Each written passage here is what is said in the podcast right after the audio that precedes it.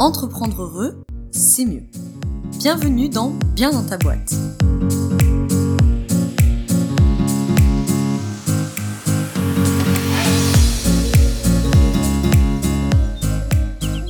Bonjour à toi et bienvenue dans ce nouvel épisode du podcast Bien dans ta boîte.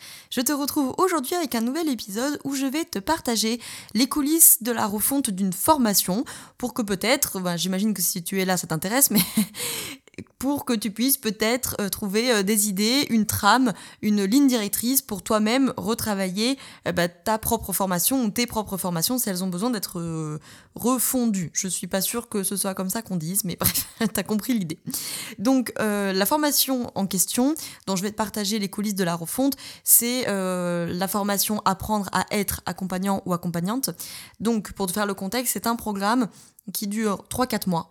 On a 7 journées en visio, euh, via Zoom en l'occurrence, ok. Et, euh, et puis les élèves ont une plateforme de formation, etc. Ce programme, il a déjà été euh, distribué entre guillemets trois fois. Et là, en septembre 2022, attaque la quatrième promo. Et donc, vu que la promo 3 se termine là en juin, eh ben, j'ai eu le temps, je suis toujours en train d'ailleurs, de refondre, c'est peut-être comme ça qu'on dit, refondre la formation euh, et, retravailler tout ça. Donc, je me suis dit que j'allais te partager tout le travail que je fais derrière, euh, la logique, la réflexion, etc. Comme ça, tu pourras peut-être euh, voilà, y trouver des idées, t'en inspirer, etc. Sachant que je sais qu'au minimum, Aline de The Beboost a fait un épisode également sur sa méthodologie qui est plus tournée, je l'ai écouté récemment, plus tournée ingénierie de formation que ce que moi je vais te faire. Donc, je te mets le lien dans la description si tu veux aller écouter son podcast. Ça te permettra peut-être d'avoir de différentes approches, différentes façons de faire les choses, etc. Bref, donc, dernière chose avant que j'attaque, la formation, donc apprendre à être accompagnant ou accompagnante, réouvre ses portes en septembre 2022. La quatrième promo attaque donc le 19 septembre précisément. Les inscriptions sont bien entendu d'ores et déjà ouvertes. Les liens sont dans la description si tu veux, un, aller voir la page de la formation où tu as toutes les infos, le programme, les témoignages, etc. Et je te mets également dans la description le lien vers Calendly qui te permet de réserver ton appel gratuit euh, pour que tu puisses me poser toutes tes questions, que je puisse t'y répondre et qu'on voit du coup si cette formation elle est faite pour toi et si euh, euh, ça répond exactement à tes besoins et à ta demande. Ce programme Apprendre à être accompagnant ou accompagnante, il s'adresse par définition aux professionnels de l'accompagnement qui le sont déjà ou qui sont en devenir et qui veulent perfectionner leur posture d'accompagnant. Il y a également de l'outillage dans la formation, tu verras dans le programme détaillé. Mais le gros, c'est ça, c'est la posture, c'est comment je fais pour relancer, comment je fais pour créer une alliance, pour créer de la confiance, comment je fais pour accueillir les émotions de mon bénéficiaire, pour gérer également mes propres émotions. Bref, on sait que 80% de la réussite d'un travail d'accompagnement se joue dans la posture, dans l'alliance et pas dans les outils qui ne représentent que 8%. Donc ce programme, c'est vraiment je travaille ma posture, j'améliore ma posture et donc je suis d'autant plus utile à mes euh, clients slash patients. Bref, toutes les infos sont dans la description. Et sans plus attendre, la refonte donc de ce programme. Alors, le premier truc euh, que j'ai fait pour travailler sur la refonte de cette formation, alors le premier truc que j'ai à dire, hein, c'est que c'est pas la peine de faire une refonte euh, sur une formation que tu as donnée une fois. Hein. Je pense qu'il vaut mieux euh, soit attendre un certain temps, soit, euh, si c'est une formation que tu vends tout le temps, soit, dans mon cas, attendre plusieurs promos pour euh, avoir suffisamment de feedback, en fait, parce que refondre une formation, ça prend quand même beaucoup de temps, c'est beaucoup d'énergie, c'est beaucoup de travail, donc le but, c'est pas de faire une refonte à, à chaque fois, sinon ça n'a aucun sens. Donc, le premier truc que moi j'ai fait, c'est, bien entendu, et qui, à mon avis, est nécessaire, c'est de récolter les avis, du coup, des promos précédentes ou des élèves qui sont déjà passés si tu n'as pas de promo et c'est une formation que tu vends en continu. Donc, euh, c'est un peu le point 1, mais quelque part, c'est un peu le point 0, parce qu'en fait, c'est le préambule nécessaire euh, à la refonte de ta formation. Il faut que tu aies les avis des anciens élèves et des anciennes élèves. Donc, avant de t'embarquer dans la refonte, il faut que tu connaisses ce qui, pour tes élèves, sont les points forts et les points faibles de ton programme, dans sa forme actuelle en tout cas. Et histoire de ne pas réinventer la roue à chaque fois, parce que j'aime beaucoup ce qui est optimisé, j'ai euh, tout simplement créé un Google Form. Euh, en fait, j'avais bêta-testé la formation euh, il y a un an et demi. Et dès la bêta-test, en fait, j'avais fait du coup un questionnaire d'évaluation, depuis qui a été évidemment un petit peu remodelé, modifié, mais en soi, qui est toujours un Google Form qui évalue le programme. Et en fait, le lien vers ce Google Form, il est carrément dans Teachable. Alors, Teachable, c'est mon logiciel euh, de formation, c'est celui que j'utilise pour héberger la formation, pour héberger les contenus, et du coup sur lesquels euh, les élèves ont, voilà, ont accès, ils se connectent, et puis là-dessus, ils ont les diapos, ils ont les lives, ils ont, ils ont les quiz, ils ont les, bref, les replays, etc. etc. Et donc, à toute fin, j'ai mis, voilà, évaluer le programme machin, comme ça, je réinvente pas la roue à chaque fois, je refais pas un Google Form à chaque fois, je ne renvoie pas les liens à chaque fois, c'est sur leur Teachable. Et dans ce Google Form, je demande, euh, donc euh, il y a toute l'évaluation du programme, et à la fin, je demande directement à mes élèves leur avis entre guillemets publiable, pour que, s'ils le souhaitent en tout cas, pour que je puisse moi le publier sur mon site. Comme ça, là aussi, je les sollicite pas 20 fois. Donc tu vas pas non seulement envoyer le lien de ton Google Form, puis envoyer un message de rappel, à ah, s'il vous plaît, est-ce que vous pouvez faire l'évaluation du programme, pour après renvoyer un mail en disant, ok, merci d'avoir fait l'évaluation du programme, est-ce que tu peux me, m'écrire un avis pour mon site auquel tu renverras sûrement un message de rappel, bref. Donc je mets tout au même endroit, comme ça au moins je les sollicite pas 20 fois et je récupère les avis directement euh, publiables euh, à la fin de ce questionnaire. Deuxième étape, selon moi, c'est de reposer les bases, reposer les bases de ton programme. C'est-à-dire pourquoi tu as pondu ce programme, qui est-ce que tu formes avec ce programme, quel est l'objectif de ta formation, où est-ce que tu veux emmener tes élèves, et donc, quelque part, quelle est la promesse de ta formation hein, Quel est vraiment le, degré de transformation Même, j'ai envie de dire tout court, quelle est la transformation que tu promets à tes élèves? Donc, dans mon cas, j'ai reposé à plat avec euh, la formation euh, Apprendre à être accompagnant ou accompagnante que pourquoi je le fais? Donc, un, j'ai créé ce programme parce que je trouvais qu'il y avait beaucoup de professionnels de l'accompagnement qui n'étaient soit pas formés à l'accompagnement en tant que tel, soit qui étaient formés à des outils, mais qui n'étaient pas formés à la posture. Or, comme je te le disais au début, les études le prouvent que 80% de la réussite d'un accompagnement se joue dans l'alliance, donc dans la posture, et que les outils, c'est environ 8%. Du coup, je rencontrais des professionnels de l'accompagnement, qui d'ailleurs parfois sont surformés, hein, qui sont formés à 45 outils, tu vois, mais qui étaient stressés de faire face à une situation difficile, qui, euh, je sais pas moi, qui avaient peur de pas pouvoir gérer euh, un client, enfin un bénéficiaire qui était en deuil, qui était en trauma, etc qui sont des professionnels qui sont blindés d'outils, mais qui sont bloqués par des clients qui savent pas ce qu'ils veulent, qui font pas le travail interséance, enfin bref, en résumé, qui ont besoin de travailler leur posture en fait. Hein. Et finalement, sur le marché, je trouvais une tonne de formations aux outils de l'accompagnement. Tu as des tonnes de formations en psychologie positive, en ayurveda, euh, en coaching, euh, au sens vraiment euh, littéral du terme, bref, sur plein plein plein d'outils, mais tu trouves pas ou très très très très peu de formations sur la posture d'accompagnement. Et si tu veux, même pour la petite anecdote, c'est arrivé, euh, je te raconterai ça dans un épisode des bugs, mais euh, d'une cliente que j'accompagnais en fait en coaching et qui s'était formée euh, à des outils d'accompagnement et qui était stressée de voilà ce que je viens de te dire et comment je fais si j'ai un risque suicidaire et comment je fais s'il faut réorienter etc. Et je me disais punaise mais c'est quand même étonnant parce que moi quand je suis sortie de mes études je me posais pas ces questions-là. Et en fait, pour moi, la différence, elle tenait dans le fait que moi, je suis passée par un parcours universitaire qui a plein d'inconvénients par rapport à, son parcours à elle. Parce que moi, j'ai fait l'université, donc c'était beaucoup moins pratico-pratique, c'était beaucoup moins professionnalisant, c'était beaucoup moins actionnable. Par contre, on avait beaucoup de temps, puisque moi j'y suis restée plusieurs années, et du coup, pendant ces années, pendant mes huit ans d'études, j'ai eu le temps de la, travailler, cette posture. Alors, tu la travailles toute ta vie, on est d'accord, hein. mais euh, tu as le temps de discuter avec les professeurs, tu as le temps d'être tutoré, tu as le temps de faire mûrir tes réflexions, etc. Et donc, je me suis dit, il faut que je crée une formation qui permette, en moins de temps que 8 ans, de nourrir ses réflexions sur la posture, de nourrir ses réflexions sur c'est quoi être un accompagnant, de, développer cette posture. Alors il faut des outils, hein, parce qu'à un moment donné, il faut proposer des outils concrets à tes bénéficiaires, on est d'accord. Donc dans le programme, il y a des outils. Mais euh, je trouve que trop de formations aujourd'hui pour les accompagnants ne sont focus que sur les outils. Deuxième question, qui tu formes? Donc dans mon cas, je forme donc des professionnels de l'accompagnement déjà lancés pour la plupart, mais certains souhaitent se lancer et ils viennent, et c'est une super idée dès le début, se former à la posture. C'est peut-être plus intéressant de commencer par là que par les outils, mais bref, passons. Et, euh, et qui, dans tous les cas, en tout cas, souhaitent perfectionner leur posture. Donc, ce sont des professionnels de l'accompagnement qui accompagnent soit thérapeutiquement, c'est-à-dire des sophrologues, des nutritionnistes, des coachs, psy, etc., ou pas, puisque dans le programme, il y a aussi des coachs business, j'ai eu des graphistes, j'ai pas mal de consultants et consultantes. Bref, tous ceux qui accompagnent des humains et qui veulent mieux le faire, quoi, en résumé.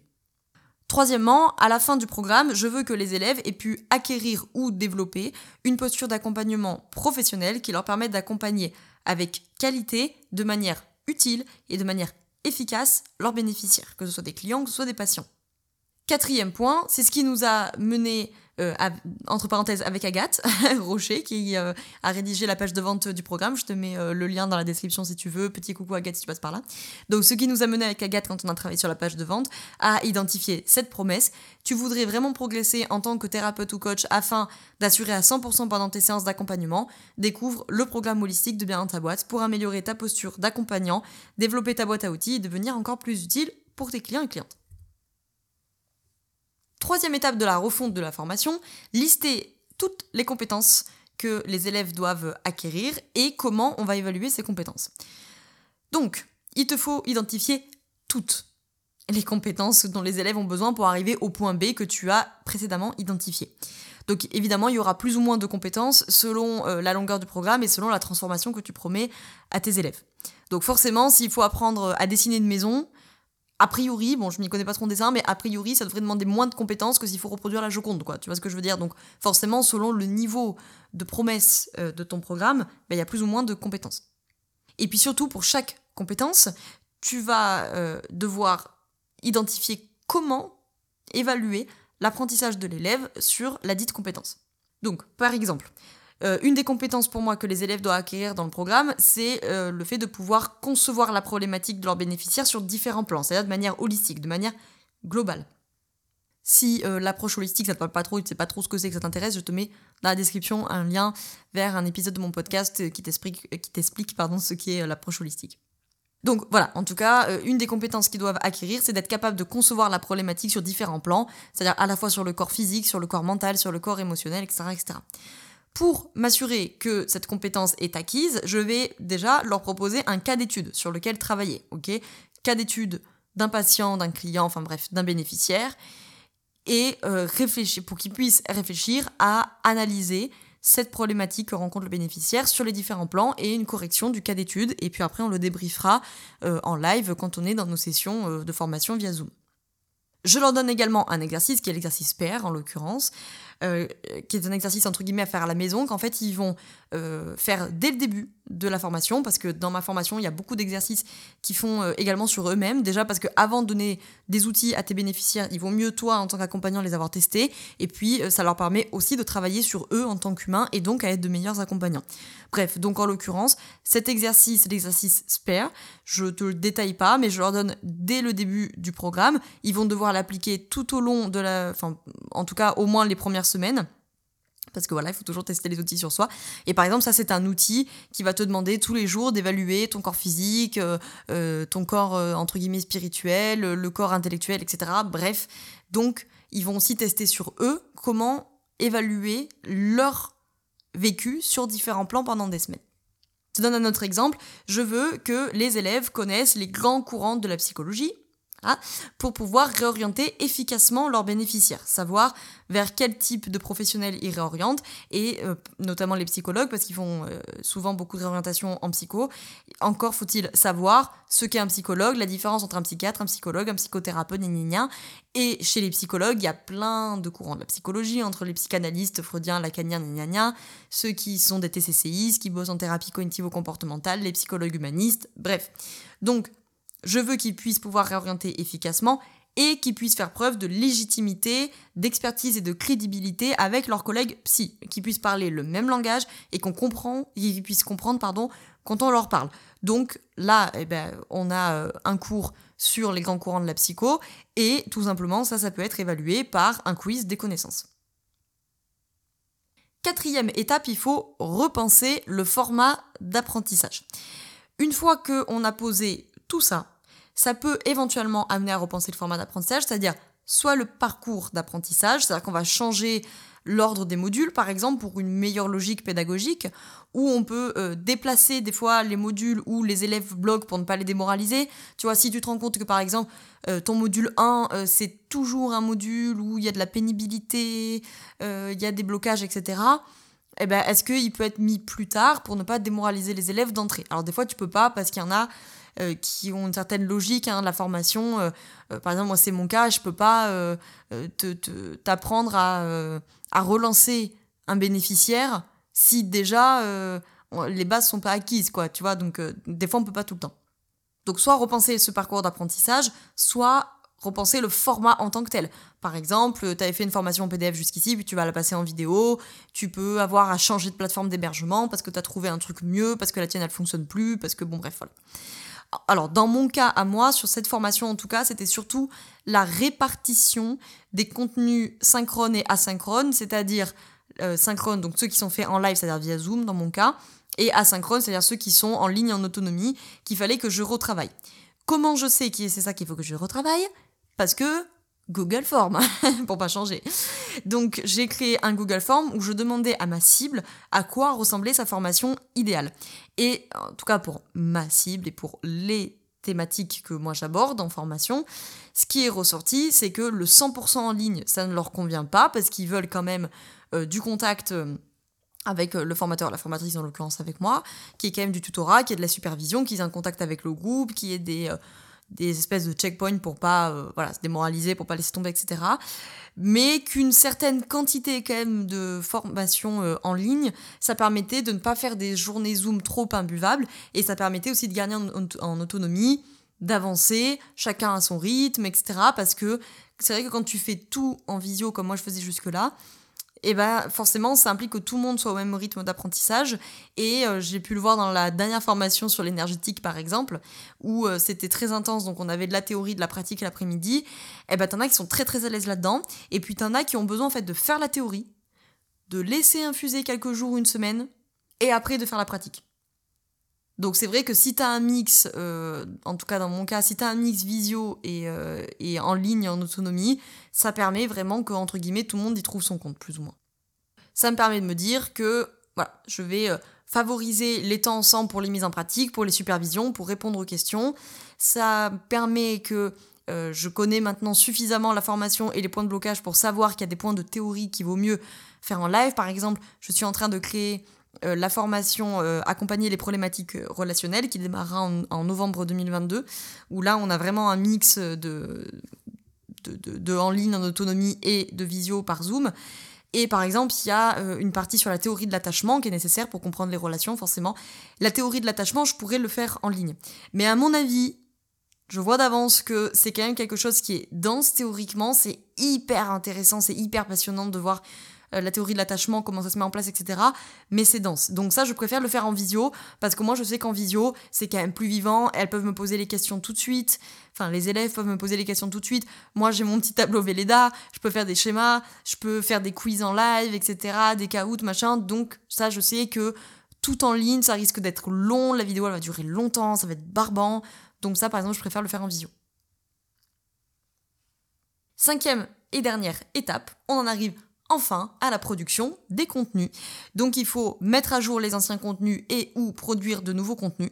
Dans mon cas, il s'agit principalement de mettre à jour les diapos, avec évidemment les nouvelles connaissances que tu as pu acquérir depuis, réorganiser l'ordre de certaines diapos, parce qu'une fois en session, je me suis rendu compte qu'il y a un sens qui aurait été un peu plus futé qu'un autre. Deuxième étape pour moi, c'est tourner des vidéos. Donc pour toi, ça peut être tourner les vidéos, enregistrer les audios, créer les PDF, bon bref. En tout cas, pour moi, certains contenus théoriques qui, euh, voilà, soit ne nécessitent pas qu'on prenne le temps en live, même si bien sûr les élèves pourront poser leurs questions en live et mettre en pratique, hein, soit qui méritent d'être digérés avant qu'on passe à la pratique, comme je te disais avant. Il y a des modules théoriques où je sais que ça vaut le coup euh, par exemple, notamment en énergétique, je l'ai vu sur la médecine chinoise, ça vaut le coup. Sur les cycles d'engendrement, de domination, machin, c'est assez dense, il y a beaucoup de trucs, et ça vaut le coup de l'avoir vu avant, de l'avoir digéré, d'avoir le temps d'y revenir, de comprendre le schéma, etc., et après de pratiquer. Troisième chose pour moi, il y a aussi la création de nouvelles fiches outils.